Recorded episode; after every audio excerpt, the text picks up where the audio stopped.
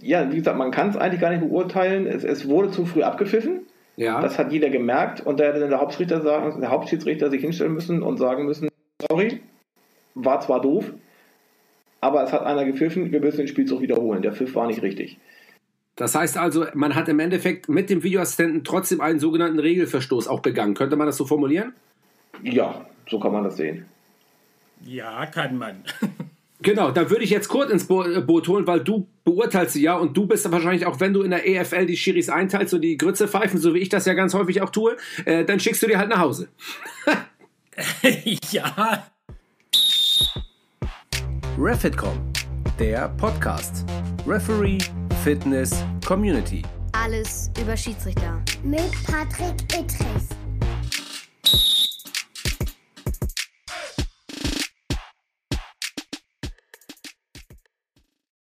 Einen wunderschönen guten Morgen, guten Abend, guten Nacht. In alter Manier begrüße ich euch zu einer weiteren Ausgabe des Refit.com Podcastes.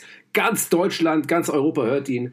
Äh, Glaube ich zumindest. Nun gut, heute auch wieder zu einer besonderen Ausgabe. Wir wollen uns mit Schiedsrichtern aus anderen Sportarten unterhalten. Nicht nur mit Schiedsrichtern, sondern mit einer anderen ganz bekannten und besonderen Sportart, die ihr Finale meistens im Januar hat, nämlich mit dem Football. Also hier trifft der Football auf den Fußball und wir unterhalten uns natürlich, viele wird es interessieren, was ist mit dem Videoassistenten, wie funktioniert er im Football? Wie agieren die Schiedsrichter im Football?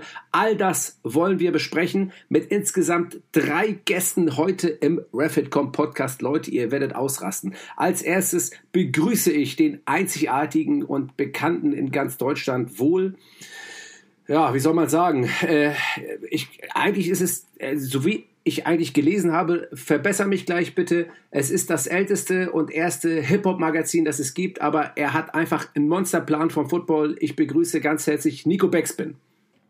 Moin. Ja, Dankeschön. Es ist ganz lustig, dass es eh immer, wenn mich die Leute fragen, was ich eigentlich mache, schwer ist, ihnen zu erklären in zwei Sätzen, was ich tue, weil ich bin Hip-Hop-Journalist, habe ein Hip-Hop-Magazin und sitze hier mit Schiedsrichtern gleich von zwei Sportarten, die ich über alles liebe und äh, bin echt sehr demütig, aber freue mich darüber, ein bisschen mitreden zu dürfen, weil ich halt genau dieses auch zu meiner Passion und irgendwann auch ein bisschen zum Job gemacht habe. Großartig und ich glaube, du wirst viel liefern, weil du auch in der Footballerei aktiv bist. Du hast letztens bei der Zone mitkommentiert bei beim Footballspiel der NFL. Also von oh daher, oh, ja. da wird viel Input von dir kommen. Ich hoffe es zumindest. Ähm, und da bin ich gespannt. Als, die Messlatte liegt hoch. Die Messlatte ist ganz hoch, Nico. als, als weiteren Gast begrüße ich den, und ich jetzt korrigiere mich, ich, mit dem Englisch, das ist nicht so meins, den Head of Officiating der Europe Football League, Kurt Paulus. Ja, guten Abend, alles richtig gemacht. Auf gut Deutsch einfach Schiedsrichter Obmann. ja, ganz einfach ausgedrückt, der Schiedsrichter Obmann der Europe Football League. Großartig, dass du dabei bist. Äh, und als ähm, vielen Dank für die Einladung. Sehr gerne, Kurt. Und als weiteren Gast, damit wir auch mal die Aktiven mit ins Boot holen, begrüße ich meinen Kollegen von der Polizei Hamburg und den sogenannten Field Judge. Das sind auch Begriffe beim Football. Ich weiß nicht, was mit euch los ist. Malte Hoffmann. Einen wunderschönen guten Abend. Malte, ich grüße dich. Großartig. Wir haben, und ich glaube, so wie ich mich im Vorwege mal darüber informiert habe, wir haben viele, die echt interessiert sind, was jetzt hier eigentlich gleich abgeht äh, und wie wir äh, da das Ganze jetzt mal aufbauen. Ich würde vorschlagen, wir machen es folgendermaßen. Ich stelle euch ein paar Fragen, weil ich habe vom Football absolut keine Ahnung. Ähm, ich weiß, ich kenne mich nicht ich kenne mich überhaupt nicht aus. Ich kann aber ähm, äh, nachvollziehen, was die Schiedsrichter machen und wie sie sich benehmen, welche Gestik, welche Mimik sie machen. Aber ich habe von den Regeln wirklich null Plan. Da müsst ihr mir also helfen. Aber ich fange einfach am besten mal ganz einfach gesprochen an und ich frage an Malte mit dir. Malte, wie viele Schiris gibt es in einem European Football League Spiel? Ähm, was machen die? Wie sind die aufgeteilt und gibt es dort einen Crew Chief, also einen Chef? Also wie ist die Aufteilung in einem Footballspiel mit den Schiedsrichtern? Ja, also wir stehen bei unseren Spielen in der European League of Football mit sieben Schiedsrichtern auf dem Platz. Das ist A, ganz wichtig, unser Whitehead, das ist sowas wie der Hauptschiedsrichter. Der steht im Offense Backfield, also hinter der Angriffsmannschaft. Direkt daneben haben wir den Umpire, so nennt er sich. Der stand früher mal auf der Gegenüberlinienseite, da wurde es ihm aber zu gefährlich und dann hat man ihn auch hinter die Offense gestellt. Die beiden überwachen quasi das ganze Offense Backfield und alles, was so an der Angriffslinie passiert. Dazu kommen, ich sag mal, zwei in Anführungsstrichen Flügelschiedsrichter, die die Line of Scrimmage, das ist die Anspiellinie, auf der der Ball liegt, bevor so ein Spielzug losgeht, überwachen, dass sich keiner so früh bewegt und so weiter und so fort. Dazu kommen zwei tiefe Flügelschiedsrichter, die links und rechts ungefähr 20, 25 Meter das Spielfeld runter alles überwachen, was in die Richtung passiert. Und der siebte ist der Backjudge, auch ein Rückraumschiedsrichter, der auch hinten in der Defense mitten auf dem Platz steht und von da aus das ganze Spielgeschehen überwacht. So dass das ganze Spielfeld in verschiedene Zonen unterteilt ist und jeder einzelne Schiedsrichter seine eigentlichen Verantwortlichkeiten und Zonen hat, für die er zuständig ist der grobe Abriss hat mir schon mal geholfen, dass ich einigermaßen einordnen kann, was die überhaupt machen. Ähm, das war ein großartiger ähm, äh, Einstieg. Ähm, danke, Malte. Kurt, äh, an dich die Folgefrage. Ähm, du als äh, Obmann oder als Einteiler oder was ist genau deine Aufgabe in der Europe äh, Football League? Was, was machst du? Teilst du die Schiedsrichter nur ein? Beurteilst du sie auch? Habt ihr eine sportliche Leitung? Wie sieht das Ganze in der übergeordneten Dimension aus, also vom Feld weg?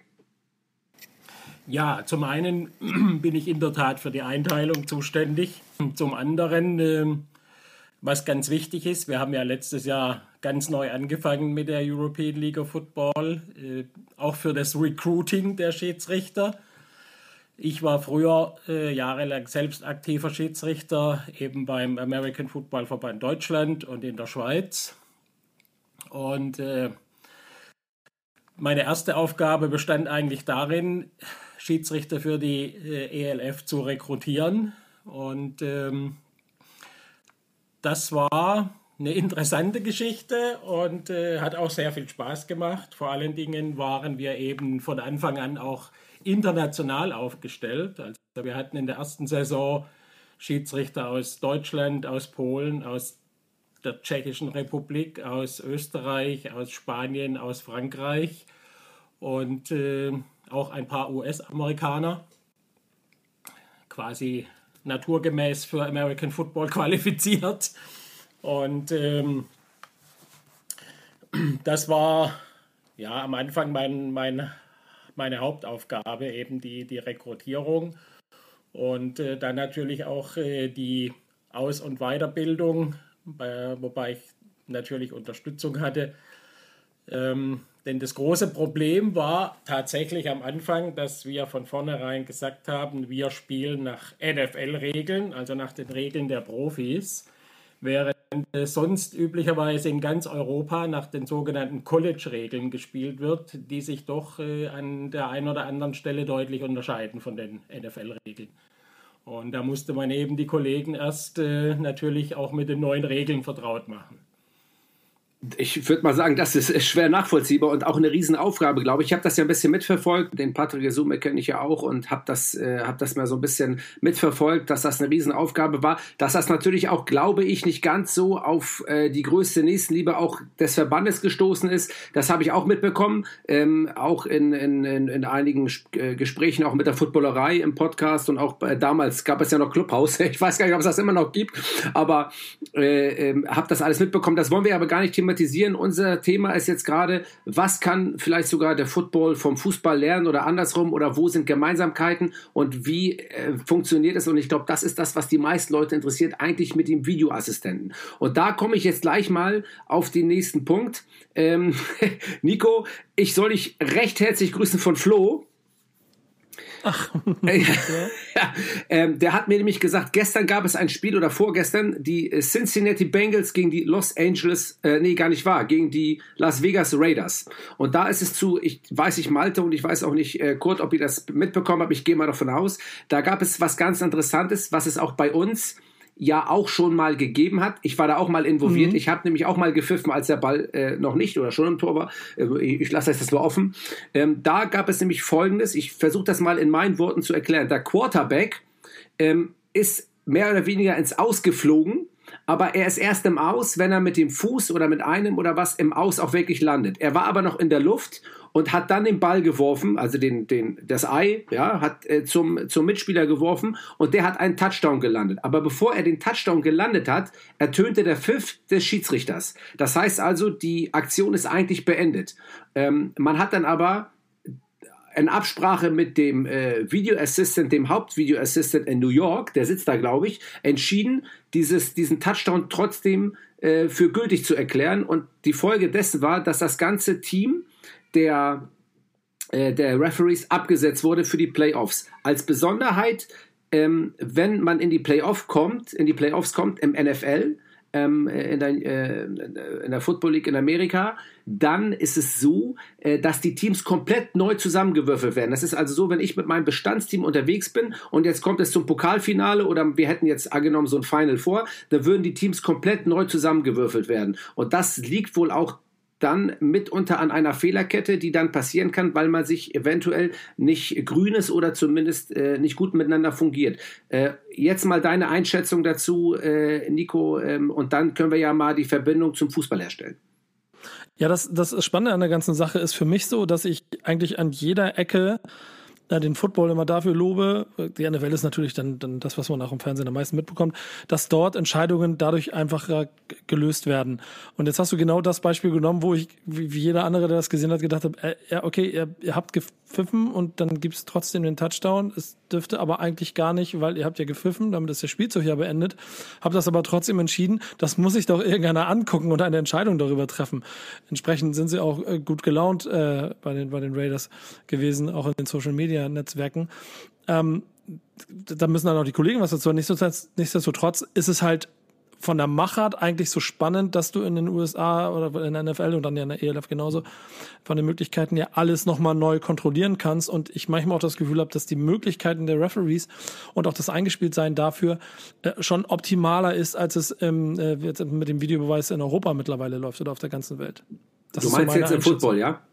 Ja, genau, im Football. Weil ich schon sehr viele Situationen hatte und auch gemerkt habe, ich meine, das geht ja manchmal um Millimeter, genau wie du sagst. Da geht es ja darum, dass die Fußspitze ist die im Aus oder nicht. Und wenn die 0,2 Millimeter nicht im Aus ist, dann ist sie nicht im Aus. Wir haben beim Spiel ähm, der Cowboys gegen die 49ers hatten wir die Situation, dass es darum ging, ist es ein First Down oder ist es kein First Down. Und dann haben, haben sie in den Videobildern nochmal nachgeschaut und haben den Ball nochmal um ein paar Inches wieder zurückgelegt, weil die Videobilder gezeigt haben, nee, er lag doch nicht da, wo die Schiedsrichter ihn hingelegt haben, sondern er musste 20 Zentimeter weiter zurücklegen. Also war es kein First Down. Und das sind halt schon sehr wichtige, entscheidende Momente für so ein Spiel, weil dadurch auf einmal die Cowboys wieder im Spiel waren. Ja. Und das ist im Football halt durch dieses Videobeweissystem in meinen Augen, und das müssen die, müssen die beiden mal sagen, aber ich finde es halt wesentlich stärker, weil es einfach mehr Ruhe gibt. Jetzt hast du das Musterbeispiel dafür genehm, genommen, was jeden Kopf schütteln lässt. Ja gut, ich muss ja auch mal sagen, dass das auch nicht alles optimal auf was da bei euch am Start ist. Ihr schimpft immer nur über den Fußball. Jetzt habe ich natürlich gleich einen rausgeknallt, logischerweise. Ist doch logisch. Aber mich würde mal interessieren jetzt ähm, vielleicht ähm, äh, Malte, bezüglich des Video Assistant Referees. Ich weiß nicht, wie er ähm, beim Football genannt wird. Äh, speziell auf diese Situation. Erstens hast du sie mitbekommen. Zweitens, was wäre die richtige Entscheidung auch nach Videoassistententätigkeit oder Beweis oder, oder, ähm, oder Einsatz? Und äh, drittens, gibt es den Video Assistant Referee auch in der äh, Europe Football League? Und was macht er da? Ja, denn erstmal auf die Frage, was wäre die richtige Entscheidung gewesen? Äh, da ist die Regel im Football ganz klar, dass wenn ein Schiedsrichter versehentlich pfeift, das heißt in dem Moment bei uns halt eben inadvertent Whistle, äh, ist der Spielzug in dem Moment zu Ende und wird wiederholt. Das ist ganz klar so festgeschrieben. Was jetzt in der speziellen Situation erschwerend dazu kam, war, dass eine sogenannte inadvertent Whistle äh, nicht reviewable ist. Das heißt, es kann durch Instant Replay da keine andere Entscheidung herbeigeführt werden. Auch das steht so in den Regeln. Weil der Pfiff schon ertönte. Das ist in den Regeln so festgeschrieben. Das ist eine Momententscheidung auf dem Platz, die halt eben durch den Videoschiedsrichter auch nicht äh, revidiert werden kann. Darf ich kurz dazwischen fragen? Ja, klar. Wenn er jetzt sich nicht sicher gewesen wäre, das ist ja im Fußball nämlich so. Jetzt versuche ich den Vergleich zum Fußball zu ziehen wenn im Fußball du der Meinung bist, eigentlich ist es abseits oder eigentlich ist es ein, also eigentlich ist es ein Foulspiel, aber du hast eine Tornähe und ein Torerfolg ist möglich, dann pfeifst du erst, nachdem der Ball im Tor war, damit der Videoassistent noch eingreifen kann, weil auch im Fußball ist mit einem Pfiff die Situation beendet und man kann nicht mehr eingreifen. Ist es dort ähnlich gelagert, auch was den Videoassistenten betrifft? Ja, auf jeden Fall. Die Schiedsrichter sind auch äh, in der NFL angehalten, die Situation notfalls, wie gesagt, erstmal laufen zu lassen, um dann hinterher zu gucken, äh, was da eigentlich passiert ist. Aber in dieser Situation hat der Schiedsrichter ja nicht absichtlich gepfiffen, denn wäre es eindeutig gewesen, er hat es ja versehentlich gemacht. Und das macht es halt eben im Moment ja nicht einfacher. Wie will man das denn beurteilen? Ja, wie gesagt, man kann es eigentlich gar nicht beurteilen. Es, es wurde zu früh abgepfiffen. Ja. Das hat jeder gemerkt und da hätte dann der Hauptschiedsrichter, sagen, der Hauptschiedsrichter sich hinstellen müssen und sagen müssen, sorry, war zwar doof, aber es hat einer gepfiffen, wir müssen den Spielzug wiederholen. Der Pfiff war nicht richtig. Das heißt also, man hat im Endeffekt mit dem Videoassistenten trotzdem einen sogenannten Regelverstoß auch begangen. Könnte man das so formulieren? Ja, Ja, so kann man man. das sehen.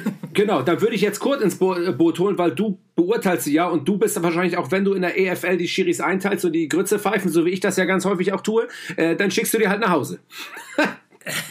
ja, es gibt in der Tat natürlich auch äh, ein Review der einzelnen Coups. Ähm, aber um nochmal auf den Punkt von eben zurückzukommen, es ist tatsächlich in äh, den Regeln festgeschrieben, dass es nicht äh, reviewable ist. Also man kann es nicht über Video nachträglich entscheiden, ob tatsächlich ähm, ein unabsichtlicher Pfiff oder ein fehlerhafter Pfiff ein äh, erfolgte oder nicht. Und äh, in Fall kann wirklich nur die Crew auf dem Feld entschieden und äh, der Crew Chief, der Weißhut, der Referee hat eben entschieden, dass ähm, die zeitliche Differenz zwischen dem Pfiff und dem Fangen so gering war, dass sie keinen Einfluss auf das Spielgeschehen hatte. Ah, Und, und deshalb wurde der Touchdown ähm, gegeben und äh, der Pfiff eben ignoriert. Und äh, da das Ganze eben grundsätzlich laut Regelwerk nicht äh, vom Videoschiedsrichter überprüft werden kann, ob tatsächlich der Pfiff zu früh erfolgt ist. Ich glaube, jeder von uns, der es live gesehen hat, hat gesagt, der Pfiff war früher. Ja. Aber es, es wurde eben so entschieden und ähm, das ist eben dann eine Tatsachenentscheidung, die man ja auch aus dem Fußball kennt und äh, die bleibt dann eben so stehen. Und da hat die NFL auch gar nicht lang äh, mit sich diskutieren lassen. Sie haben gesagt, ist so auf dem Feld entschieden worden, ist nicht reviewable, Touchdown, Punkt, fertig. Alles klar. Das ist äh, sehr interessant. Ähm, und jetzt mal, äh, gerade wo wir beim Thema VAR ähm, sind, äh, Nico, du bist ja eher der, der, sag ich mal, als Experte drauf guckt, der kann, zwar kein Schiedsrichter ist, aber schon das ganze System natürlich brutal gut versteht. Äh, jetzt meine Frage. Ich habe auch fünf Jahre gepfiffen, mein Lieber. Nee. Ich hab, ja, ich war Linienrichter. Und das Ja, sagst ich hab- du ich mir hab- jetzt erst. Wie, aber äh, stopp mal, beim Fußball Nee, oder nee, wo? für Fußball, nicht für Football. Fußball. Ach, äh, das ist ja sensationell. Das ist ja Ich unfassbar. Äh, wie ich sich das brav gehört im Jugendfußball, dann ist der ob der Vereinswart Ja. da langgelaufen. Hier, Jungs, wer von euch will Schiedsrichter machen? Wie bei mir. Gibt, dr- gibt 30 Mark und, und, und kein Ja. Getränk danach. Ja, ganz genau. Taschengeld aufbessert, zack, war ich dabei. ja, das ist ja Ähm, Weltklasse. Ich habe auch, ich habe, ich saß auch schon mal als als 16-Jähriger in der in der Schiedsrichterkabine, weil ich halt äh, im Auf Abstiegsentscheidungsspiel äh, den Konter nicht abseits gewunken habe, Ja. äh, weil er aus gestartet ist und wir ohne Duschen und ohne 30 Mark vom vom Gelände geprügelt wurden. Ja. Also, so, ich, das, ich kann beide Seiten so ein bisschen verstehen. Deswegen also, ich, das ist bis heute auch so, dass ich auch immer versuche, auch jeden zu verstehen, warum er die Dinge macht, wie er macht. Aber weißt du, genau das ist der Punkt. Das ist der Punkt, weswegen ich ähm, eigentlich jedem rate, und ich glaube, äh, ich weiß nicht, um dieses Verständnis fürs Schiedsrichterwesen zu gewinnen, ja egal in welcher Sportart, deswegen mache ich ja diesen Podcast, um alle Sportarten und alle Schiedsrichter aus allen Sportarten und Schiedsrichterinnen mal zu verbinden, einfach mal ein Gefühl dazu schaffen, äh, äh, was muss ein Schiedsrichter eigentlich tun und wie fühlt er sich. Und ich glaube, es wäre jedem geholfen, ob das nun ein Trainingsspiel ist. Das Verpflichten ist ja immer Kacke, ne? das ist ja wie mit der Impfpflicht. Äh, ich finde, jemanden zu verpflichten, äh, irgendwas zu tun, ich weiß nicht, ob das immer so geil ist, aber irgendwie es schaffen, dass jeder mal ein Spiel gepfiffen hat. Er muss kein Schiedsrichter sein. Ob es im Football ist oder ob es im Fußball ist oder ob es im Hockey ist, wenn du es einfach schaffst im Trainingsspiel, einfach mal sagen als Trainer, du heute pfeifst das Trainingsspiel, damit man ein Gefühl mal für bekommt, was das eigentlich bedeutet, eine Entscheidung zu treffen, die nicht alle geil finden und wie man dann damit umgeht und wie man sich denn danach fühlt. Das wäre für mich eigentlich eine großartige Sache, um dafür mal ein Gefühl zu schaffen. Ähm, ähm, ja, wie, wie, seht ihr das? Nico, dann äh, Kurt und dann vielleicht du, Malte. Ja, kurz gesagt, definitiv. Ich glaube schon, du kannst halt Leute nicht zwingen, aber das ist halt mit allem einfach mal ein bisschen darüber nachdenken, wie Dinge passieren. Führt ja trotzdem dazu, dass äh, du dann danach immer noch sagen kannst, nee, das war trotzdem scheiße, was der Schiri da gepfiffen hat. Aber du kannst zumindest einmal ein bisschen drüber nachdenken. Ja. Ja, sehe ich im Prinzip genauso. Man muss natürlich durchaus äh, als Person äh, in der Lage sein, Kritik auszuhalten. Auf der anderen Seite wir sind Menschen, Menschen machen Fehler. Ja. Ähm, ein Mittelstürmer lässt mal eine hundertprozentige Chance liegen. Ja, Oft. Und, äh, ein und ein Schiedsrichter pfeift äh, mal in einer Situation, wo er sich besser zurückgehalten hätte. Also Fehler passieren und äh, wenn man tatsächlich etwas live macht, dann muss man einfach damit leben können. Und ich denke auch, dass äh, zumindest die meisten Leute, die äh, damit zu tun haben, damit auch äh, klarkommen. Natürlich gibt es immer wieder, wie man jetzt auch äh, am Sonntagabend beim Spiel der 49ers gegen die Dallas Cowboys gesehen hat, ja, wo dann auch äh, die Schiedsrichter vom Feld flücht, flüchten mussten, weil einige Fans mit ihren Entscheidungen nicht einverstanden waren. Gibt es leider auch im Football. Zum Glück relativ selten. Ja, Dak Prescott, der hätten ja. eigentlich eher Dak Prescott äh, jagen sollen für den, für den Spielzug. Malte, äh, wie siehst du das? Und äh, um gleich dann den Schwenk zu bekommen, bevor du sagst, wie du so meine Idee findest, äh, damit wir wieder auf den VAR und die Vergleichbarkeit Football und Schiedsrichterei im Fußball zurückzukommen, äh, ähm, würde mich mal interessieren, ähm, äh, nachdem du jetzt, wie gesagt, ähm, ähm, das doch einmal, äh, einmal aufgreifst, was ich gesagt habe, äh, nicht, dass du jetzt äh, vergisst, was ich, was ich noch gefragt habe am Anfang, dass du einfach mal überlegst, wie es wird ja häufig gesagt, der Fußball kann so viel vom Football lernen, äh, der Videoassistent Transparenz, äh, die stellen sich dahin, die sagen ihre Entscheidung und alle wissen, was los ist. Ähm, damit wir dieses Thema mal aufgreifen, bevor wir hier in äh, Zeitschwierigkeiten kommen, das würde mich auch mal interessieren und dann geht's wieder reihum, weil das würde mich echt interessieren, wie ihr darüber denkt und dann vielleicht auch im Anschluss, weil Kurt, du es gleich gesagt hattest, ähm, auch da werden Schiedsrichter vom Hof gejagt, will ich mal sagen, was ich ja total widerlich finde.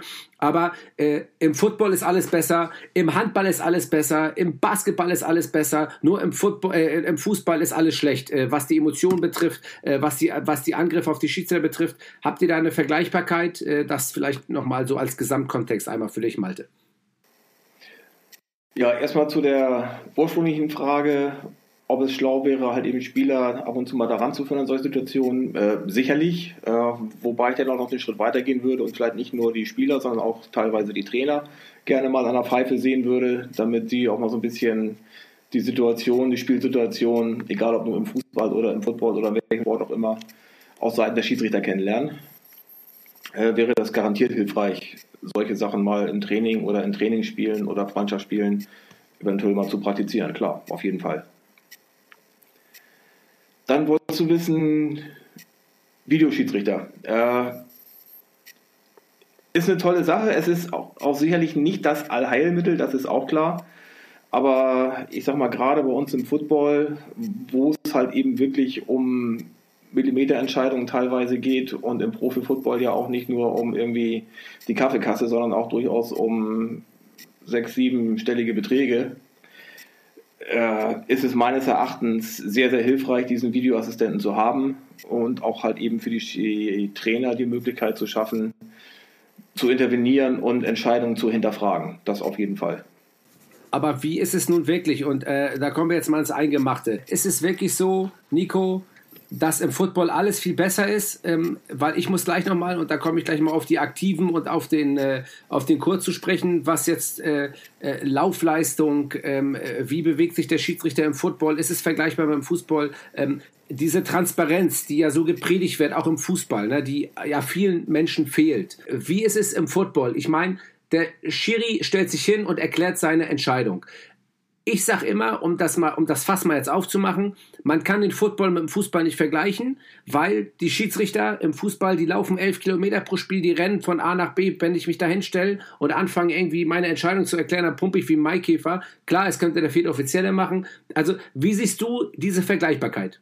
Also ich, ich, ich sehe auch das Problem, dass man es nicht 100% vergleichen kann. Ich sehe aber das volle Argument, dass es um zu viel geht, als dass es eigentlich fatal wäre, die Optionen von technischen Möglichkeiten, die man hat, nicht noch ein bisschen intensiver ausnutzt. Ähm, und gerade, das weißt du ja selber, durch die auch Änderungen, die es immer mal wieder für euch Schiedsrichter gibt, ähm, wo, wo dann das auch verbessert wird, ja natürlich, aber es in der Kommunikation nach außen immer nicht ganz klar ist, warum greift da jetzt der, der Videoschiedsrichter ein und warum nicht und so weiter, hat, ist die NFL, was das angeht, ähm, ja einfach schon ein paar Jahre voraus. Also viele Jahre schon voraus und hat die ganzen Krankheiten bestimmt schon ausgearbeitet. Das heißt ja nicht automatisch, dass es dadurch besser ist, aber in den entscheidenden Situationen, und dann sind wir auch irgendwann bei Vermarktung, ist es ja auch mittlerweile gang und gäbe, dass dann einfach eine Werbepause ist, die, die können dem Fußball auch ganz gut tun, die 30 Sekunden, in, in, denen, in denen Patrick Edrich mit seinen Leuten mal ganz kurz sich zusammensetzt in, über Funk und mal ganz kurz diskutiert, Leute, warte mal, war das jetzt ein Tor oder war es nicht ein Tor?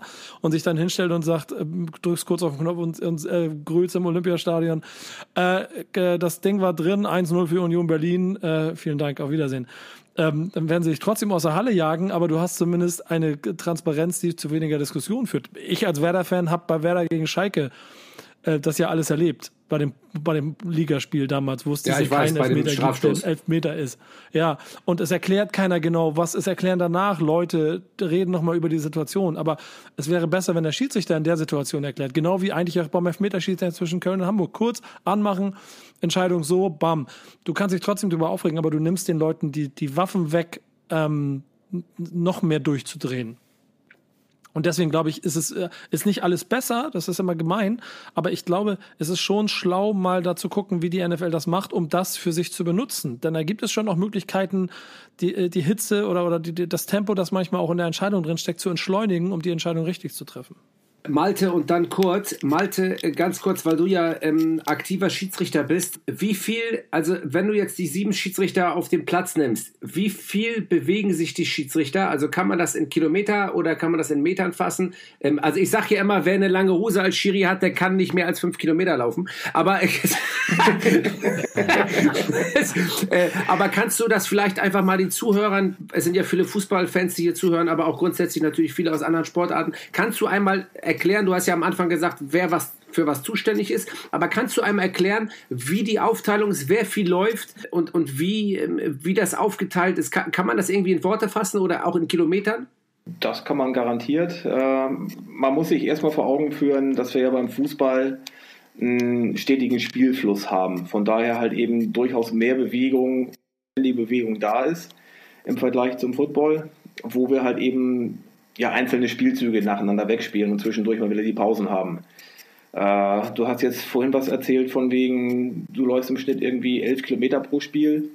Äh, da werden wir nicht ganz ranreichen als Football-Schiedsrichter. Da haben wir so den kleinen Vorteil, dass wir halt eben eher eine Strategie als ein Laufspiel haben. Äh, ich habe mir letzte, letzte Saison tatsächlich mal den Spaß gemacht und so eine Runtastic-App oder irgendwie sowas äh, in der Hosentasche gehabt während des Spiels und ich bin als tiefer Flügelschiedsrichter auf eine Strecke von, ich glaube, es waren irgendwie 4,3 Kilometer oder sowas gekommen, die ich im Laufe des Spiels da zurückgelegt habe. Und äh, in welcher Zeit? Das drei Stunden. Drei Stunden Spiel. In drei ne? Stunden Spielzeit. Also okay, ja. Äh, drei Stunden Spielzeit äh, sind viermal 15 Minuten effektive Spielzeit. Ja, okay. Ja, genau. Deswegen sage ich ja, man kann eigentlich die Sportart nicht vergleichen. Aber äh, äh, ruhig weiter frei raus jetzt. Äh, ich glaube, Kurt, du wolltest was sagen, ne? Ja, nochmal ganz kurz äh, zu den unterschiedlichen Positionen vielleicht. Der tiefe Schiedsrichter ist beim Football eigentlich der, der am meisten auch läuft. Die Linien, Schiedsrichter, die vorne an der Linie stehen, äh, das sind eher so statische Positionen. Klar stehen nicht nur wie ein Fels in der Brandung auf der Stelle rum, aber wir als tiefe Schiedsrichter haben zum Beispiel die ganzen Passrouten zu überwachen, wo wir halt eben dann mit den Passempfängern, den Wide Receivers und den Passverteidigern halt eben dann auch mal 50, 60 Yards das Spielfeld runterlaufen müssen. Von daher ist bei uns immer im Rückraum ein bisschen mehr Bewegung als bei den Schiedsrichtern, die halt eben vorne an der Linie oder im Backfield stehen. Dazu wollte ich noch was sagen und zwar es hängt tatsächlich auch äh, vom Spiel selbst ab, denn ähm, man hat im einen Spiel mehr Laufspiel, dann sind eigentlich die tiefen Flügel, also der Field Judge und der Side Judge und der Back Judge eher nicht so viel am Laufen. Aber dann hast du eben wiederum Spiele, wo sehr viele Pässe geworfen werden und da sind die in der Tat gefordert und wir hatten das tatsächlich äh, auch schon äh, sieben, acht Kilometer in einem Spiel und ähm, der Punkt ist tatsächlich, wenn du jetzt an eine sogenannte Two-Minute-Offense denkst, also in den letzten zwei Minuten zum Beispiel, ein Team liegt zurück und muss jetzt scoren, dann werden da Pässe geworfen, dann hat man äh, incomplete Pässe und äh, dann sprintet eben der tiefe Flügel 30, 40 Yards äh, das Feld runter, schnappt sich dann den Ball, bringt den zurück und äh, zwei Sekunden Pause, weil sofort wieder der Ball gesnappt wird oder fünf Sekunden und dann springt er wieder 30, 40 Yards im, im Sprinttempo. Also das ist äh, einfach eine andere Art der Belastung, denke ich, als äh, im Fußball. Du hast zumindest im Normalfall eben auch Zeit, äh, dich dazwischen wieder äh, ein bisschen zu erholen, ja, weil das sind zwar die letzten zwei Minuten, aber das ist nicht der Normalfall. Ja. Aber wie viel, ja, aber wie viel läuft der, der, der Crew Chief, der Hauptschiedsrichter, der im Endeffekt auch immer die äh, Ansagen macht fürs Publikum? Der hat ja eigentlich nicht so eine hohe Laufleistung. Der kann also aus der Ruhe heraus ja auch seine Ansagen treffen. Und das ist ja eben genau das, was ich meine, dass der Hauptschiedsrichter im Fußball, ja, der ist, der auch am meisten läuft. Das heißt also, wenn ich jetzt von links nach rechts sprinte, zehn Intervalle mache jetzt, ich übertreibe jetzt mal ein bisschen nur, ja, weil wir machen wirklich so viele, ähm, äh, und du entscheidest auf Strafschuss und das ist so ein, keine Ahnung, und du mit Videoassistenten, du musst es, du musst doch mal raus zum Monitor. Du hast also erstens ähm, eine hohe Belastung vom Körper, der Pulsschlag ist hoch, du pumpst wie Maikäfer und auf der anderen Seite hast du auch eine hohe Drucksituation, weil du irgendwie noch eine Entscheidung treffen musst. Und danach sollst du noch auf den Knopf drücken und der ganzen Welt erklären, was du für eine Entscheidung getroffen hast. Versteht ihr den, das Problem an der Sache? Ab, absolut, da bin ich, da bin ich bei dir, ja, da bin ich bei dir. Das ist äh, genau der Punkt, der ähm, der Vorteil tatsächlich äh, meiner Ansicht nach Football gegenüber Fußball ist einfach äh, die effektive Spielzeit. Das heißt, nach jedem Play bleibt dem Schiedsrichter Zeit, zum einen, wenn es ein Foul gab, also wenn eine Flagge geworfen wurde, dann stoppt die, die Uhr. Er muss sich also jetzt nicht darum kümmern, dass, äh, wie wirkt sich das auf die Nachspielzeit aus, etc. pp. Er kann dann wirklich in Ruhe seine Entscheidung kommunizieren und äh, dann startet er die Uhr eben wieder, wenn die Entscheidung getroffen ist. Und wenn jetzt beispielsweise ein Coach mit der Entscheidung nicht einverstanden ist und wirft seine rote Flagge, damit das Ganze eben überprüft wird, dann wird halt tatsächlich das Spiel so lange ausgesetzt, bis die Überprüfung abgeschlossen ist und dann geht es erst weiter. Wir haben zwar in den Regeln stehen, dass äh, wir sind natürlich auch eine Fernsehsportart, ja, dass das Ganze in einer Minute abgewickelt sein sollte, aber wenn es halt zwei Minuten dauert, dann dauert es halt zwei Minuten. Ja? Und, äh, und dann wird der, wir haben ja den sogenannten Replay Official, der sitzt ja im Stadion und äh, ist eben mit äh, Radio verbunden mit dem äh, Schiedsrichter, mit den Schiedsrichtern auf dem Feld. Der Schiedsrichter hat unten dann auch äh, den Monitor und sieht im Prinzip das gleiche wie der Replay Official oben äh, auf der Tribüne. Die sprechen sich ab, ob sie das gleiche sehen und die müssen dann entscheiden, ist tatsächlich der Videobeweis eindeutig. Wenn er eindeutig ist, dann kann gegebenenfalls die Entscheidung revidiert werden. Und äh, wenn es eben nicht eindeutig ist oder die Entscheidung auf dem Feld bestätigt wird, dann geht es eben mit der Entscheidung weiter. Wichtig ist aber tatsächlich, in der Zeit ist die Spieluhr angehalten und ich habe meine 4 mal 15 Minuten effektiv, egal ob ich jetzt zwei, drei, vier oder fünf äh, Entscheidungen äh, überprüfen muss oder nicht. Das war sehr gut erklärt. Vielen, vielen Dank dafür, Kurt. Äh, Nico, du wolltest äh, wahrscheinlich sagen, dann kann es doch der vierte Offizieller machen, oder? Ja, genau, zum Beispiel. Ich glaube, ehrlicherweise, was das angeht, amerikanischer Sport im Ganzen ist, was äh, Durchführung und auch Inszenierung angeht, äh, glaube ich, immer ein bisschen weniger in Korsetts gefangen, als es, als es in Europa zum Beispiel der Fall ist. Und an bestimmten Stellen klassische Fußballstrukturen aufzubrechen, um, um es halt, weiß ich, um, umgänglicher zu machen oder, oder transparenter oder auch für eben für dich als Schiedsrichter vielleicht auch machbarer zu machen. Ähm, da fehlt, glaube ich, so ein bisschen die, die Lobby dafür. Das wird immer schwierig, weil man das Schritt für Schritt machen muss. Aber wenn du es mal anders denkst und du jetzt nicht der, der Kollege bist, der die zehn Intervallläufe oder dann der zwölf Kilometer da läufst oder so, Patrick, du könntest dir doch sicherlich auch sehr gut vorstellen, dass du das Spiel in Ruhe auf zwölf Monitoren im, irgendwo im Keller guckst, äh, in New York sitzt und es guckst und dann die Entscheidung, die getroffen wird, aufgrund der Informationen von deinen Kollegen, die auf dem Platz waren, plausibel durch ein Mikrofon erklären kannst. Ja, das ist in der Tat, glaube ich, auch eine Überlegung, die irgendwann angestrebt wird, äh, dass man das in der Tat transparenter macht. Ich kann das total nachvollziehen. Und ich glaube, ich kann auch nachvollziehen, was du sagst. Also, dass diese, äh, ich sage jetzt mal, eingefahrene Strukturen aufzubrechen, schon schwierig ist. Ähm, und dass man da eine Transparenz schaffen kann, indem man es nach außen deutlich verkauft. Also da muss der Fußball, glaube ich, nacharbeiten. Da bin ich, äh, bin ich auch deiner Meinung. Ähm, und das ist, glaube ich, auch eine Möglichkeit, die man, glaube ich, auch in Betracht zieht. Also, dass man dann in aller Ruhe, weil man ja weiß, äh, vor allem als Videoassistent, was der Schiedsrichter entschieden hat, dass man diese Entscheidung nach außen trägt. Ähm, das ist in der Tat im Fußball ein bisschen schwieriger, ähm, wir haben da äh, 24 Schiedsrichter, die in der Bundesliga, das sind alles, äh, ich sage jetzt mal nicht Alpha-Tiere, aber jeder ist auf seine Weise irgendwie einzigartig. Jeder vertritt seinen eigenen Stil und jeder möchte wahrscheinlich auch seine eigene Entscheidung auch selber erklären und möchte das mhm. keinem anderen überlassen. Das ist bei okay. uns nicht so klar geregelt wie vielleicht in anderen Sportarten.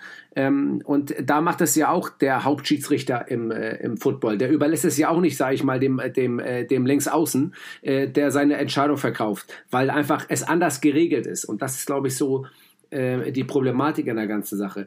Ähm, ja, das fühle ich. Fühle ich. Da verstehe ich dann auch das Problem, wenn, und dann nach zehn Kilometern. Aber da sind wir bei dem anderen Punkt.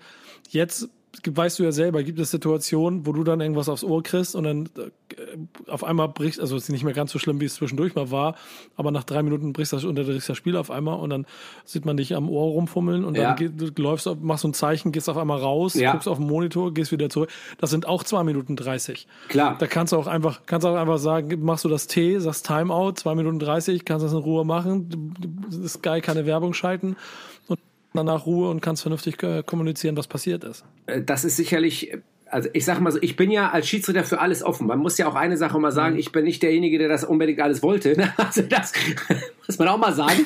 Äh, das war jetzt nicht meine Idee mit dem Videoassistenten. Ne? Also von daher, da hängt halt so viel Geld dran. Durch. Und ja, da muss ich jetzt durch. Äh, aber man kann, man muss, man muss alles nutzen, um äh, transparent zu bleiben und vor allen Dingen auch, wir wollen es ja gerechter machen. Das ist aber natürlich alles nicht so einfach, wenn, wenn du nicht nur faktische Entscheiden hast. Und das ist halt, glaube ich, auch ein Unterschied. Nicht so ganz extrem. Also es gibt auch Ermessensentscheidungen, glaube ich, im Football, aber ich glaube, der Fußball hat gerade bei Strafstoß, Handspiel so viel ermessen, dass du wie bei Abseits oder innerhalb, außerhalb ähm, ja eine faktische Entscheidung ist, die leicht aufzulösen ist. Hat jeder akzeptiert. Abseits 0,2 Millimeter ist halt Abseits. Äh, wir haben eine kalibrierte Linie und ich glaube, das ist im Football einfacher zu lösen und deswegen vielleicht auch akzeptierter und vielleicht auch ähm, etablierter, ähm, um das Ganze vielleicht darzustellen. Malte, was, was, äh, wie siehst du das? Wie ist da die äh, Entscheidungsqualität oder wie ist da so äh, die, der Vergleich zu ziehen, wenn ich als Football-Schiedsrichter, wie viel Ermessensentscheidung habe ich da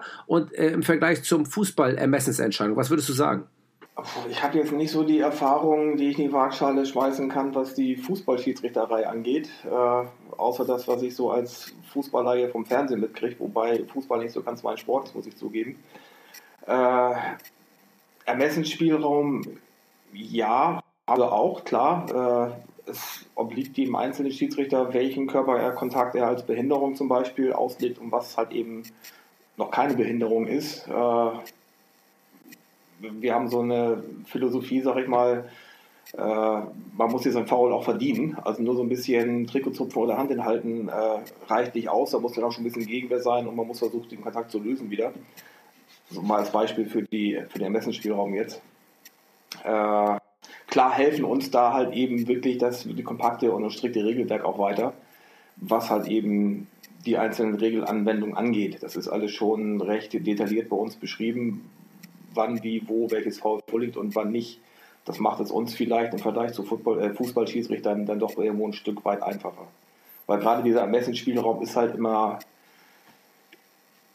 ja, schwer nachzuvollziehen, denke ich mal, gerade für die benachteiligte Mannschaft und die benachteiligten Fan vor allen Dingen. Das größere Problem gar nicht mal die Spieler auf dem Platz, sondern die Fankultur, die dahinter steht.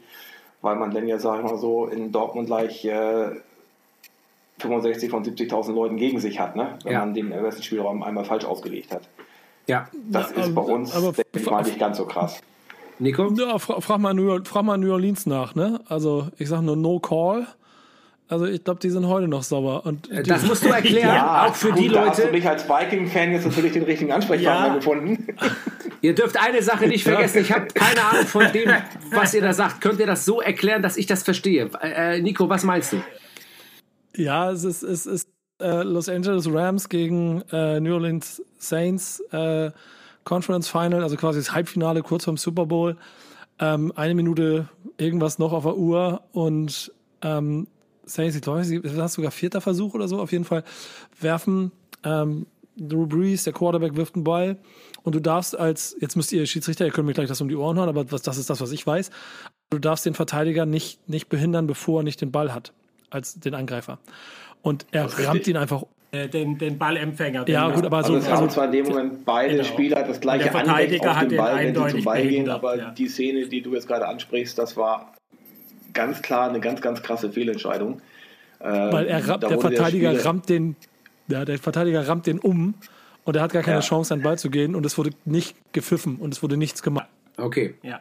Und dementsprechend sind die Saints das nicht ins Finale. in der Tat, äh, das war ganz ja, bitter für es die Es kommt nicht ins Super Bowl. Es, wär, es wäre fast ein Heimspiel geworden, weil der in Atlanta gewesen wäre. Und äh, sagen wir so, Casper, Musiker, ein guter Bekannter von mir, auch Football-Fan, äh, ich habe ihn gestern wieder für ein Interview getroffen, der ist heute noch sauer und das ist drei Jahre her. Es gibt Sachen, die vergessen Fans nicht. Ne? Also ich kenne das auch. Ich glaube, jeder New Orleans-Fan ja. ist sauer. Ey, es war ja. kleine Randnotiz, äh, lustige Anekdote dazu, um auch mal die, weil du da meintest, die sind ja. Das, es wurde in keiner Bar in New Orleans der Super Bowl 2019 gezeigt, weil die ganze Stadt so sauer war, dass sie alle anderen Sport gezeigt haben als den Super Bowl. Ja, der wurde boykottiert. Ja, vielleicht auch noch eine, ich weiß nicht, ob ich die Anekdote auch schon mal in irgendeinem Podcast hier erzählt was ist ja ähnlich. Ich habe vor ein paar Jahren mal äh, Hertha BSC gegen Bayern München gepfiffen. Ähm, und dann haben die Hertaner 1 zu 0 geführt ähm, bis zur 95. Minute. Habe relativ viel Nachspielzeit gegeben. Ich will das Ganze noch nicht nochmal aufrollen, aber es gab halt viel, viel Zeitschinderei äh, von, von Seiten von Hertha BSC, zumindest habe ich das damals so festgestellt. Ähm, bin auch heute noch der Meinung, dass es richtig war. Die Frage ist, ob ich das auch so nochmal machen würde. Äh, man vielleicht aus Erfahrung lernt, aber nichtsdestotrotz, faktisch gesehen, habe ich einfach recht gehabt mit der Nachspielzeit. Und was passiert natürlich in der 95, 55. Minute? Ähm, äh, die Bayern schießen es 1-1. Äh, ausverkauftes Olympiastadion, also die haben das Stadion abgebaut, ne? aber nicht, weil sie sich so gefreut haben, glaube ich. Ne? Also ähm, äh, hast, hast, hast Berlin, hast Stadtverbot in Berlin äh, mittlerweile? Nee, nicht mehr. Also mittlerweile darf ich da, glaube ich, wieder rein und habe auch schon ein paar Spiele da gepfiffen. Ich glaube, mir wurde verziehen. Ich, äh, äh ich sage hier immer, so, sowas mache ich nicht mit Absicht. Ich habe da mein, äh, nach meiner, nach meiner Meinung war das angemessen und da stehe ich auch eigentlich heute noch zu. Also von daher bin ich da, äh, bin ich da Chico mit mir. Aber es ist natürlich, ich kann natürlich dann auch jeden Fan verstehen, der weiß, okay, alles klar, jetzt äh, schaffen wir hier ein 1-0 gegen Bayern München und dann kommt der Schiedsrichter und lässt so lange spielen, bis die Bayern gewinnen. Das ist natürlich klar, dann kommt wieder der Bayern-Bonus Bonusstoß, was äh, totaler Blödsinn ist. Aber äh, ich, äh, also ich glaube, jeder Schiri hat irgendwie so eine Geschichte oder zwei oder drei, wo er sagt, ah, boah, ähm, da gab es ein paar Stories. Ähm, jetzt habe ich allerdings noch mal eine weitere, ja? Die, die Frage hatte mich jetzt mal interessiert. Habt, habt ihr solche Stories? Naja, aus, dem, einer, aus dem Football? Also aus, dem Football, Football ja, aus, genau, ja. ja. Habt ihr Stories aus dem Football, wo man sagt, ey, die haben mich hier äh, vom Hof gejagt, also jetzt auch, äh, ich rede jetzt auch von höheren Ligen. Ähm, Malte, vielleicht du zuerst? Also spontan kann ich mich ehrlich gesagt an nichts Großartiges, Kurioses erinnern. Da müsste ich ganz, ganz ja, tief graben, aber würde mir jetzt so spontan also keine Situation einfallen. Ich weiß nicht, ob. Ja, Kurt, du vielleicht? Ja, ich sag, ich kann mich sogar von der anderen Seite daran erinnern. Ähm, ich war früher unter anderem auch äh, Präsident der Stuttgart Scorpions, GFL äh. Und ähm, ich habe tatsächlich mal in einem Spiel nach dem Spiel den Schiedsrichtern äh, nichts zu essen gegeben, weil sie Das ist hart. Das ist die Höchststrafe. Ja, das ist die Höchststrafe. Du willst da rein, weißt du, das ist für, das ist, das sind die ganz Das bitteren die- Geschichten. Wenn ich hier beim TSV Sasel gegen SV Poppenbüttel in der Oberliga pfeife, dann freue ich mich immer auf meine Currywurst und auf meine Pommes und du pfeifst dir einen Wolf aus der Seele und da willst du in die Kneipe und willst da das Schnitzel abholen und dann sagt der Schiri Obmann oder der Chef des Vereins, dir, weißt du was, Sportkamerad, heute gibt's hier nichts und du gehst nach Hause. Das ist doch Grütze. Äh, Nie wieder will ich sowas erleben. Ja, natürlich. Ich ich bereue, ich bereue das auch, dass ich das gemacht habe, aber tatsächlich, äh, es gibt auch solche äh, Szenen im Gefangen in Football, der und ich darf Emotion. es gut zugeben. Ich hab, Hunger- jetzt habe ich Hunger, jetzt bestelle ich mir was zu essen. Ja, jetzt, ja, Ja, genau, jetzt gibt es absolut. was zu essen. Äh, zwei Sachen würde ich noch gerne noch, ähm, äh, gern noch mal ansprechen. Einmal ist es diese sogenannte Challenge, die ja auch im Fußball immer wieder, also nicht von mir selber, aber die immer wieder gefordert Total wird. wichtig. Äh, total, Ja, wichtig. total wichtig. Ich finde ein extrem äh, interessantes Thema, das es auch im Hockey gibt. Ich muss immer wieder meinen Kumpel Moritz Fürste benennen, der mir in den Ohren hängt und immer wieder mir erzählt, wie wichtig das ist und wie geil das wäre für den Fußball. Ähm, die Challenge, die es ja ähm, gibt, die es im Fußball nicht gibt, äh, weil wir ja die vier Säulen der Eingriffe haben, die mittlerweile ja bekannt sind. Ich will es jetzt noch zum zwölften Mal nochmal sagen. Ähm, aber im Football gibt es die Challenge. Ähm, wie seht ihr das im Vergleich zum Fußball? Nico, du als erstes vielleicht und dann nacheinander die anderen bitte. Im Football wäre es ganz interessant. Ich bin ja dann nicht unten, aber ich habe das Gefühl, dass natürlich auch, also ich bin jetzt ein bisschen mehr Richtung NFL, ne? Das ist das gleiche dann im Grün für auch die ELF. Ähm, dass, dass sie auch ohnmächtig sind von manchen Entscheidungen und so sauer sind. Und so haben sie ja die Möglichkeit, an einer Stelle zu sagen, nee, jetzt reicht's. Jetzt brauche ich eine Antwort. Und dann kriegen sie eine Antwort. Und damit deeskalierst du ja an einer gewissen Stelle auch. So. Und also zumindest sagen wir in acht oder neun von zehn Fällen. Und das irgendwie als Mittel auch im Fußball zu haben, so das würde, glaube ich, viel helfen, dass du die Ohnmacht gegenüber Fehlentscheidungen nochmal auffangen kannst. So, dass, dass an irgendeiner Stelle nochmal nachgeguckt wird, ist das wirklich so und so. Und dann- dann, dann hast du weniger Ungerechtigkeit in meinen Augen. Ich muss kurz dazwischen, fra- ich muss kurz noch mal einmal dazwischen fragen. Also der Trainer oder auch der Spieler hat die Möglichkeit, diese Challenge zu beantragen, sage ich jetzt Der mal. Trainer. Der Trainer. Wie will denn Der Trainer. im Fußball bei einer relativ spontan, also im Fußball ist es ja so, sobald das Spiel wieder fortgesetzt ist, kannst du nicht wieder zurück, um es mal ganz grob auszudrücken. Das heißt also, da gibt es einen Foul, ja, im 16er, der Schiedsrichter sagt kein Foul, ähm, und dann ähm, ist es ja die Möglichkeit, bis zur nächsten Spielsituation, wenn die dann wieder fortgesetzt ist, kannst du nichts machen. Dann guckst du der Videoassistent an, das Spiel läuft weiter, ja, und ähm, äh, dann meldet er sich der Videoassistent irgendwann beim Schiedsrichter und sagt, pass mal auf, ich habe mir die Szene angeschaut und dann bricht man in einer neutralen Zone, wenn das jetzt Monster klar ist, oder man wartet die nächste Spielsituation ab, dann unterbricht der Schiri das Spiel und sagt, warte, der Videoassistent checkt die Situation und dann meldet er sich, dann spricht man miteinander und dann wird man rausgeschickt oder nicht. So, äh, wenn ich jetzt aber als Trainer von draußen im Fußball diese Situation, ich muss ja dann irgendwie mitbekommen, weil es, stell dir mal vor, ich werde gefault im 16er, der Ball geht ins Aus, dann kommt so ein ganz schneller neuer Abstoß, Spiel fortgesetzt, fertig. Erstens müsstest du die Regel ändern wahrscheinlich und zweitens, wie schnell willst du handeln als Trainer, um dir hundertprozentig sicher zu sein, oder als Spieler, um dir hundertprozentig sicher zu sein, das war auch ein Foul, weil manchmal ist ja die Wahrnehmung, die du hast als Spieler, ich wurde ja aus den Socken getreten, aber vorher wurde klar der Ball gespielt. Also wie willst du das im Fußball, äh, Football vergleichen? In meinen Augen ganz einfach. Äh, da- Ja, also Entschuldigung, Jungs, wenn ich da kurz davor gehe. Sag gerne gleich was dazu, aber mir, mir fällt sofort auf, was ich am Football auch so liebe. Und ehrlicherweise moderne Trainer, die ja dann heute auch immer noch dafür belächelt werden, wie sie modern arbeiten, arbeiten ja nicht mehr mit einem und einem Co-Trainer, der zwei Hütchen aufstellt, sondern hat arbeiten mit einem zehnköpfigen Trainerstab. In, in, im, Im Football hast du einen Coach, da hast du je nach Größe der Liga ja auch einen ganzen Batzen an, an Coaches. Und gerade wenn es da um die Millionen geht, in der NFL gucken ja von jedem Team nicht nur 50 Spieler, sondern auch 20 oder 30 Staff-Leute drauf. Und wenn einer davon den Job hat, sich das Spiel anzugucken und zu sagen, ey Coach, oder sagt, sagt mal dem Coach bitte, die Szene, die müsst ihr euch nochmal angucken. Das ist eine Fehlentscheidung. Das Tor können wir nicht so gelten lassen. Oder das ist Elfmeter. Dann gibt er die Information weiter. Der Coach kriegt die Info und Ja, sagt und ja. schmeißt das, schmeißt das äh, rote Tuch. Anhand von iPads oder von Tablets oder anhand wovon? ja, Genau. ja, ja, genau. Ja, also die Teams haben eben auch Leute oben äh, auf der Tribüne sitzen, die mit entsprechenden äh, Monitoren ausgerüstet sind, die sich dann auch die Szene nochmal in Zeitlupe anschauen können. Und bei uns ist es eben so, der Coach kann diese Challenge Flag, die rote Flagge werfen, bevor der nächste Spielzug beginnt. Und im Zweifelsfall, wenn es eben eine wirklich enge, wichtige Entscheidung ist, nimmt er eben ein Timeout, dann hat er Zeit, um sich das in Ruhe anzuschauen oder eben um sich von seinen Mitarbeitern in Ruhe anschauen zu lassen und sich dann sagen zu lassen, jawohl, wirf die Flagge oder wirf sie nicht. Äh, klar, die, die Option fehlt schon allein im Fußball. Ja? Da kann eben nicht der Coach einfach Timeout, mal zwischendurch genau. im Spiel Die gibt's- das die gibt's Spiel im Fußball. anhalten. Ja?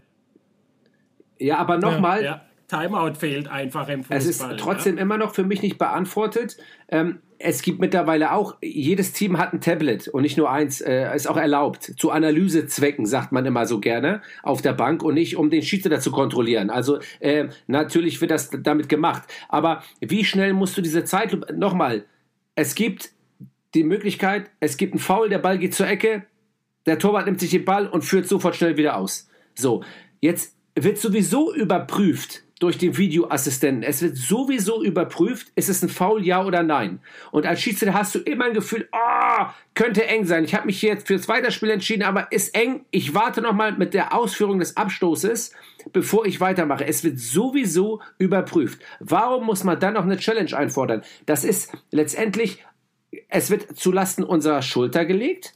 Ja, weil wir ja für alles verantwortlich sind. Wir sind verantwortlich dafür, das Spiel anzuhalten. Wir sind verantwortlich da, also auch der Videoassistent, das Ganze zu kontrollieren. Man könnte jetzt einfach sagen, ich halte an, Trainer entscheide du. Aber am Ende bin ich doch immer noch der, der rausgehen muss und entscheiden muss, ob es ein Foul ist, ja oder nein. Also es läuft bei uns etwas anders. Und zwar, der, wenn, wenn die Kuh auf dem Feld zum Beispiel ähm, entscheidet First Down, ja, es war eine knappe Entscheidung, aber die Kuh auf dem Feld hat den Ball eben so platziert, misst sogar nach mit Hilfe der Kette und sagt First Down. Und äh, während diese Entscheidung getroffen wird, sitzt eben oben äh, auf der Tribüne einer an seinem Monitor vom Team A und stellt fest, äh, das war kein First Down. Er kommuniziert mit dem Coach und sagt, Coach, Coach, das war kein First Down, gegebenenfalls Challenge Flag. Dann überlegt der Coach, ist es wichtig genug, denn er hat nur zwei Möglichkeiten pro Spiel, eine Challenge Flag zu werfen im Normalfall. Äh, wirft er dann die Challenge Flag, dann wird das Spiel angehalten und äh, die Entscheidung anhand der verfügbaren Fernsehbilder überprüft. Und ähm, wenn es dann tatsächlich kein First Down war, dann äh, wird äh, die Entscheidung zurückgenommen und äh, das Team, welches die, die Challenge-Flagge geworfen hat, hat auch äh, außer der einen Flagge, die es natürlich verloren hat, ähm, keinerlei Nachteile. Der einzige Nachteil, wenn die Challenge nicht erfolgreich war, ist, dass dem Team ein Timeout Okay. abgezogen wird. Und ähm, das ist äh, das Normale innerhalb der üblichen Spielzeit. Nur in den letzten zwei Minuten letzt, jeder Halbzeit hat der Coach keine Möglichkeit mehr, eine Challenge Flag zu werfen. Da gibt es nur noch das sogenannte Booth Review, das heißt nur noch der Replay Official, der auf der Tribüne sitzt, kann das Spiel anhalten und kann eine Entscheidung überprüfen. Aber, das muss man auch sagen, sobald der Ball wieder im Spiel ist für den nächsten Spielzug, ist Ah, die okay. Chance vorbei. Also wenn bis dahin keine Challenge Flag geworfen wurde, dann gibt es auch keine Möglichkeit mehr, die Entscheidung zu überprüfen. Ja, das ist, das ist nachvollziehbar. Und trotzdem, glaube ich, sehe ich hier einen extremen Unterschied zum Fußball, ähm, weil du, ähm, und die Frage ist, das würde ich jetzt Malte als nächstes, äh, damit du auch genug Redezeit hast, das ist ja so ein bisschen hier wie beim, äh, wie, wie beim Kanzlerduell. Ne? Äh, äh, wenn nachher äh, der Laschet weniger Redezeit hatte als die Baerbock, dann haben sie natürlich Theater gemacht, deswegen ist er kein Kanzler geworden. Äh, nur mal so nebenbei. Ähm, Malte, vielleicht äh, für dich nochmal, oder äh, vielleicht kannst du das ja auch gut beantworten, wenn ich als Schiedsrichter äh, im Fußball vier Überprüfungsprozesse habe, Strafstoß ja, nein, Torerzielung, ja, nein, also das sind die möglichen Überprüfungsprozesse. Spielerverwechslung, ja, und rote Karte. Das heißt also, tritt einer einen um und er gibt nur gelb, ist eigentlich rot, darf der Videoassistent eingreifen. Gibt er einem gelb, das ist aber ein ganz anderer gewesen, dann darf er eingreifen. Bei der Torerziehung grundsätzlich ist irgendwas passiert in der Angriffsphase oder was auch immer, darf er eingreifen und Strafschuss, ja, nein, darf er eingreifen. Das sind die vier Eingriffsmöglichkeiten des Videoassistenten. Bei uns im Fußball. Wie ist es im Football? Ja, wann darf der da äh, die Challenge fordern. Ähm, das ist ja ein ganz anderes Spiel. Ihr habt am Anfang gesagt, es ist mehr durch Strategie geprägt als durch eigentlich durch die ganze Zeit Lauferei. Ähm, wobei es natürlich auch ein hochintensiver Sport ist, logischerweise, aber da überwiegt meistens eher die Kraft. Es gibt Spieler, die müssen rennen wie die, wie die, wie die, wie die, wie die Achtarmigen. Äh, dann gibt es aber Spieler, die brauchen nur Kraft. Ähm, das ist ja ein komplett anderes Spiel. Ähm, wie siehst du das? Ich sag mal so, jetzt äh ich denke mal, um jetzt alle Möglichkeiten durchzugehen, die Zeit haben wir nicht. Äh, wann, wie, wo beim Football äh, das Instant Replay zum Tragen kommen kann und wann nicht. Äh, der große Unterschied ist halt eben wirklich äh, der Spielfluss beim Fußball und die einzelnen Spielzüge bei uns, was das Instant Replay für den Football natürlich deutlich einfacher und attraktiver macht als für den Fußball.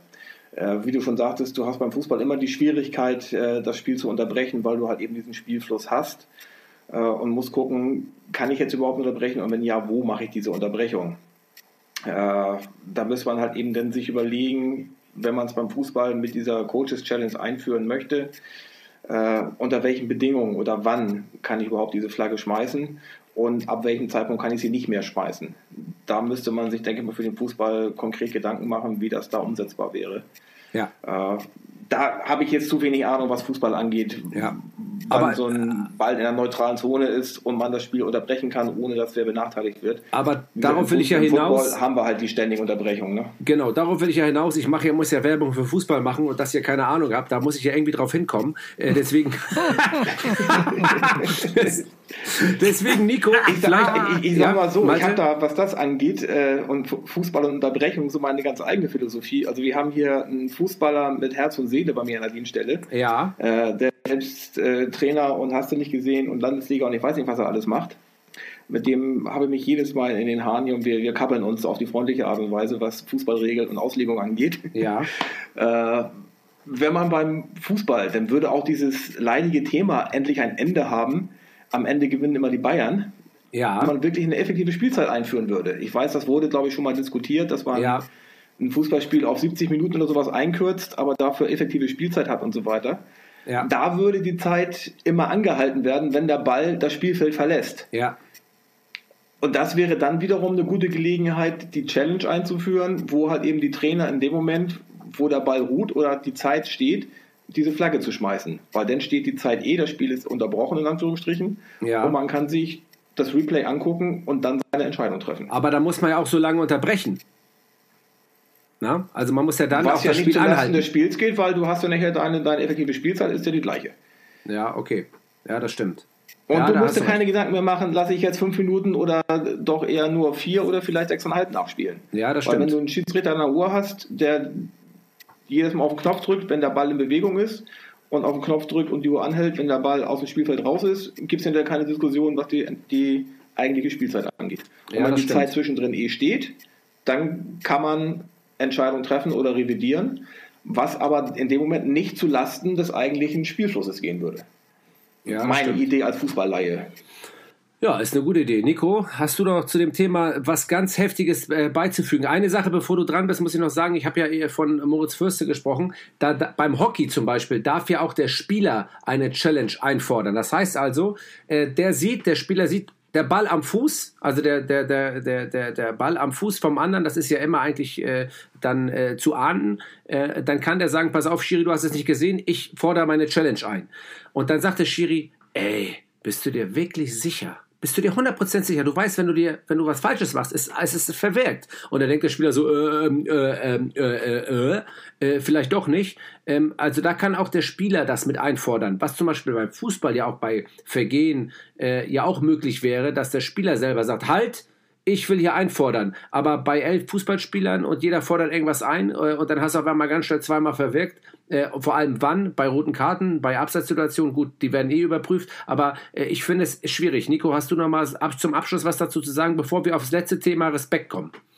Ja, also ehrlicherweise, mh, das ist was Grundsätzliches, dass dann am Ende auch der Erfolg und die, der Erfolg und die Faszination dessen, was die NFL ausmacht und, und was diesen Sport ausmacht. Und das gilt ja dann im Zweifel auch für Basketball zum Beispiel oder für Eishockey, wo ja auch relativ ähnliche Regeln für bestimmte Situationen gelten, was so auch das Schiedsrichterwesen angeht. Ähm, braucht es, glaube ich, eine, eine Offenheit und, und weniger die Suche nach den Argumenten, warum es nicht geht, sondern ein drüber nachdenken, ob das System nicht doch sinnvoller wäre, damit wir, es ist zwar schön, dass wir nach 60 Jahren immer noch über Wembley-Tore reden, die nicht drin waren, aber wir wissen auch, dass beim zweiten Mal Wembley England ein Tor gehabt hätte gegen Deutschland und das gab Videobilder, die das bewiesen haben. Warum löst man das nicht und sagt, hier, guck mal, das, du siehst das im Bild. Das Ding ist nicht, das Ding ist drin. Lass uns das bitte regeln. Und das würde halt bei den Millionen, um die es da geht, glaube ich, allen Beteiligten helfen. Aber Nico, du weißt ja auch, dass diese faktischen Entscheidungen ja mittlerweile geklärt sind, die du ja benannt hast. Wir reden ja von diesen Ermessensentscheidungen im Fußball. Das ist ja das, was die meisten Leute ja auch stört. Es geht ja gar nicht mehr darum, ist der Ball hinter der Linie, wir haben Torlinientechnik, ähm, ähm, ist es abseits? Nein, sondern es geht um diese Ermessensentscheidung, die ja, man manchmal schon. so oder so sehen kann. Und ähm, äh, trotzdem, ich versuche hier immer, mir ich versuche hier alle Seiten zu beleuchten, aber ich muss ja auch versuchen, gegen zu argumentieren, was ist gut, was ist schlecht. Ähm, du hast wenn, es gesagt, der Fußball soll hier gut rauskommen aus. Ja, besser ist das. Äh,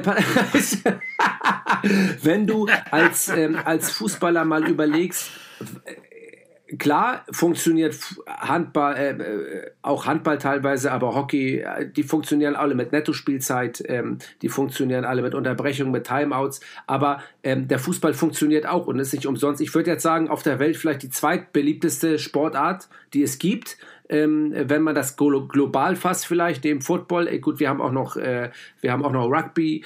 Ähm, äh, ich glaube schon, dass der Fußball in seiner Art und Weise durch das Spiel und durch die Emotionalität, die da dann hervorherrscht, einfach auch ein beliebter Sport ist, weil er so ist, wie er ist. Deswegen ist die Frage, muss ich ihn denn grundlegend verändern, wie bei der anderen Sportart? Dann wäre er nicht mehr der Fußball.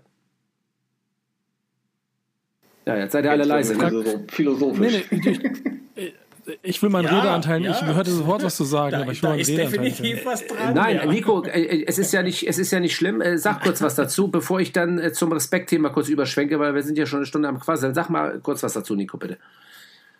Ich glaube, dass man das Spiel nicht maßgeblich verändern würde, außer die Ohnmacht über, über, über Ungerechtigkeiten. Und wir leben ja in der Fußballtradition damit, dass die Ungerechtigkeit zu uns dazugehört, dass ähm, wer war es? Oh Gott. Stürmer Bayern München. Außenstürmer. Egal, ich, äh, einer von denen. Ich, ich, nee, nee, nee, nee, hier von den Jungen jetzt gerade. Ähm, Gnabry, Sané. Gott. Nee, noch der dritte dann, da ist ja noch einer. Wie heißt der? Ich vergesse den immer. Guck mal, so sauer bin ich gewesen, dass ich ihn verdrängt habe. Äh, Musiala. Comment. Comment. Ja, genau. Ja. Comment. Comment. DFB-Pokal, DFB-Pokal-Halbfinale Bayern München gegen Werder Bremen. Ja. Und er fällt. Ja. Und es gibt Elfmeter. Ja. Und deine Kollegen gucken sich das an und treffen untereinander im, im, im Kreis eine Entscheidung. Und das ganze Stadion wird ohnmächtig zurückgelassen. Und im Nachhinein sagen alle Experten, ja, eigentlich ist das kein Elfmeter. Und natürlich, jetzt vollkommen richtig.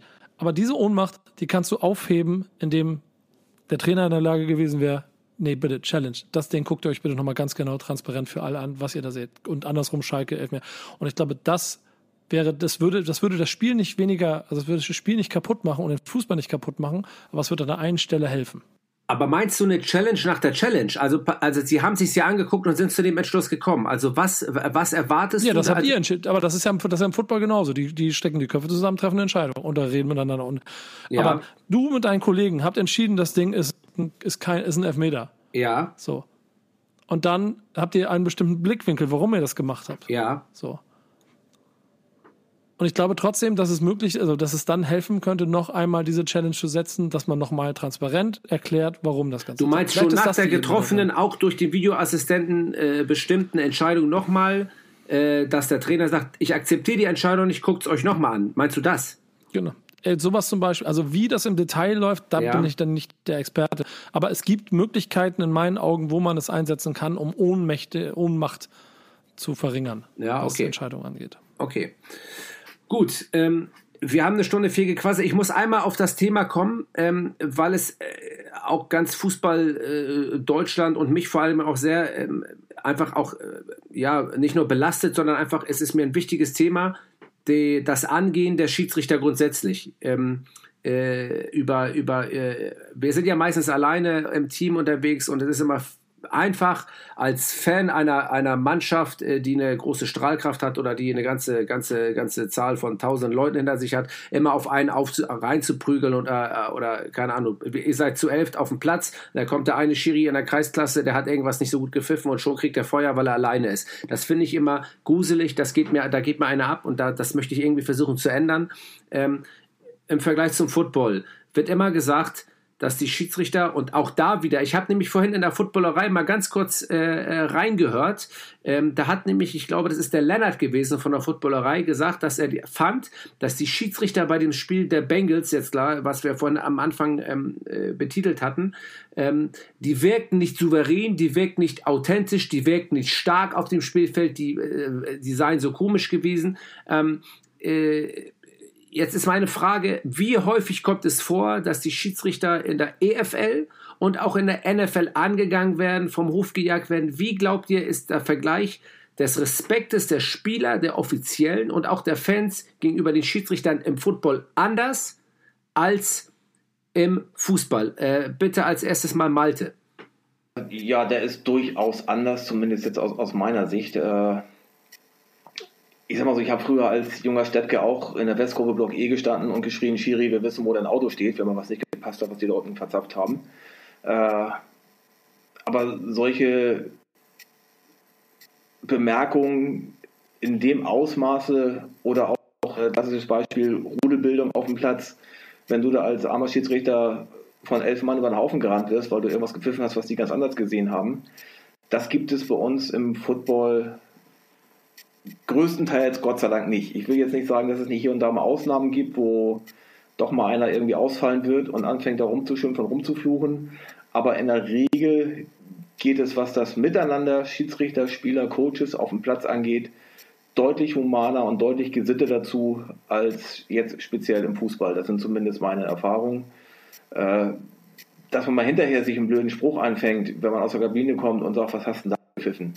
Das mal außen vor gelassen. Aber das Verhalten der Zuschauer gegenüber Schied den Schiedsrichtern und das Verhalten der Spieler auf dem Platz gegenüber den Schiedsrichtern ist ein deutlich humaneres im Football als im Fußball. Kurt, woran liegt das? Also, ich habe ja vorhin gebeichtet äh, von meiner schlimm, ganz schlimm Phase. Ja. Äh, äh, schlimm, ja, war, sehe ich mittlerweile auch so. Und äh, könnte ich mich auch ohrfeigen dafür. Aber prinzipiell stimme ich Malte absolut zu. Es ist äh, wesentlich äh, einfacher und ich bin auch äh, ab und an beim äh, Fußball im, im Stadion und ähm, da hat eine ganz andere Stimmung. Ich kann mich noch gut daran erinnern, wir hatten 2007 den German Bowl äh, in, in Stuttgart im Stadion und da war die damalige Sportbürgermeisterin Frau Dr. Eisenmann äh, im Stadion und hat sich umgeguckt und hat mich dann gefragt, äh, wo denn die ganze Polizei ist. weil hier sind ja Fans wild gemischt von beiden Teams. Stuttgart und Braunschweig standen im Finale und die, die Fans, die saßen wild durcheinander. Und ich habe ihr dann gesagt, oh, bei uns ist tatsächlich so, da geht es auf dem Platz ab. Da haben die Zuschauer keinen Grund, äh, entsprechend auch noch äh, gewalttätig zu werden. Offensichtlich äh, spielt das tatsächlich eine Rolle, denn ähm, es gibt auch äh, unter den Fans im, Normalfall weniger Probleme als äh, im, im, Fußball. Also mir wäre jetzt nicht bekannt, dass wir in der ELF äh, oder auch früher schon in der GFL mal Probleme gehabt hätten mit irgendwelchen gewalttätigen Ausschreitungen unter Fans. Und äh, ich denke, das ist äh, der grundsätzliche Unterschied, dass äh, es bei uns außerhalb des Feldes wesentlich gesitteter zugeht im Vergleich zu dem, was auf dem Feld abgeht. Aber auch da ist es so, dass nach dem Spiel ist es sofort vorbei. Nico, bevor, ich, bevor du antwortest, ähm, ein Einwurf noch von mir. Liegt es vielleicht daran, dass man sich auf dem Platz beim Football so verausgabt körperlich, dass man eigentlich gar nicht mehr auf dem Schiri äh, ein, also dass man gar nicht mehr die Kraft hat, dahin zu laufen oder ähm, woran, woran liegt das? Was meinst du? Was, warum wird im Fußball, warum gibt es Rudelbildung, warum gibt es das sogenannte Mobbing of the Referee, also das Anstürmen des Schiedsrichters? Warum ähm, erlauben sich so viele, den Schiedsrichter zu beschimpfen von innen und von außen? Ähm, was ist der Unterschied? Was kann man tun? Was glaubst du? Philosophiefrage ist das, denn wenn du dich mit amerikanischen Sport bis in die kleinsten Jugendbereiche beschäftigst. Und da gibt es ja mittlerweile auch wunderbare Highschool-Dokumentationen darüber, über Footballteams, über Basketballteams. Dann gibt es immer so bestimmte Werte und, und, und auch so Richtlinien. Und da ist Respekt immer ein sehr, sehr großes Thema. Die haben, die haben kein Problem damit, sportlich dem Gegenüber quasi so äh, weh zu tun im sportlichen Aspekt, dass er nicht mehr, dass er, dass er nicht mehr sich wehren kann, sei es über Boxen, aber auch beim Football halt, mit, mit, sein, mit seiner Kraft den Gegner zu schlagen. An der nächsten Stelle dann aber trotzdem respektvoll allem gegenüberzustehen. Und das ist das, was, wo der Fußball, glaube ich, aufgrund seiner, seiner Sozialisation und dann natürlich auch von den Fanrängen anders funktioniert. Weil die Identifikation im Fußball auch eine andere ist als im Football. Das darfst du auch nicht unterschätzen. Ne? Also, ja die Las, Las Vegas Raiders sind jetzt in der, also Gott, allein in den letzten 30 Jahren, in der dritten, zum dritten Mal in der dritten Stadt. Ähm, da gibt's nicht, da gibt's nicht, also das könntest du dir beim Fußballverein nicht vorstellen. Und es gibt einen Grund, warum HSV-Fans seit 50 Jahren Werder Bremen hassen. und das auch immer werden.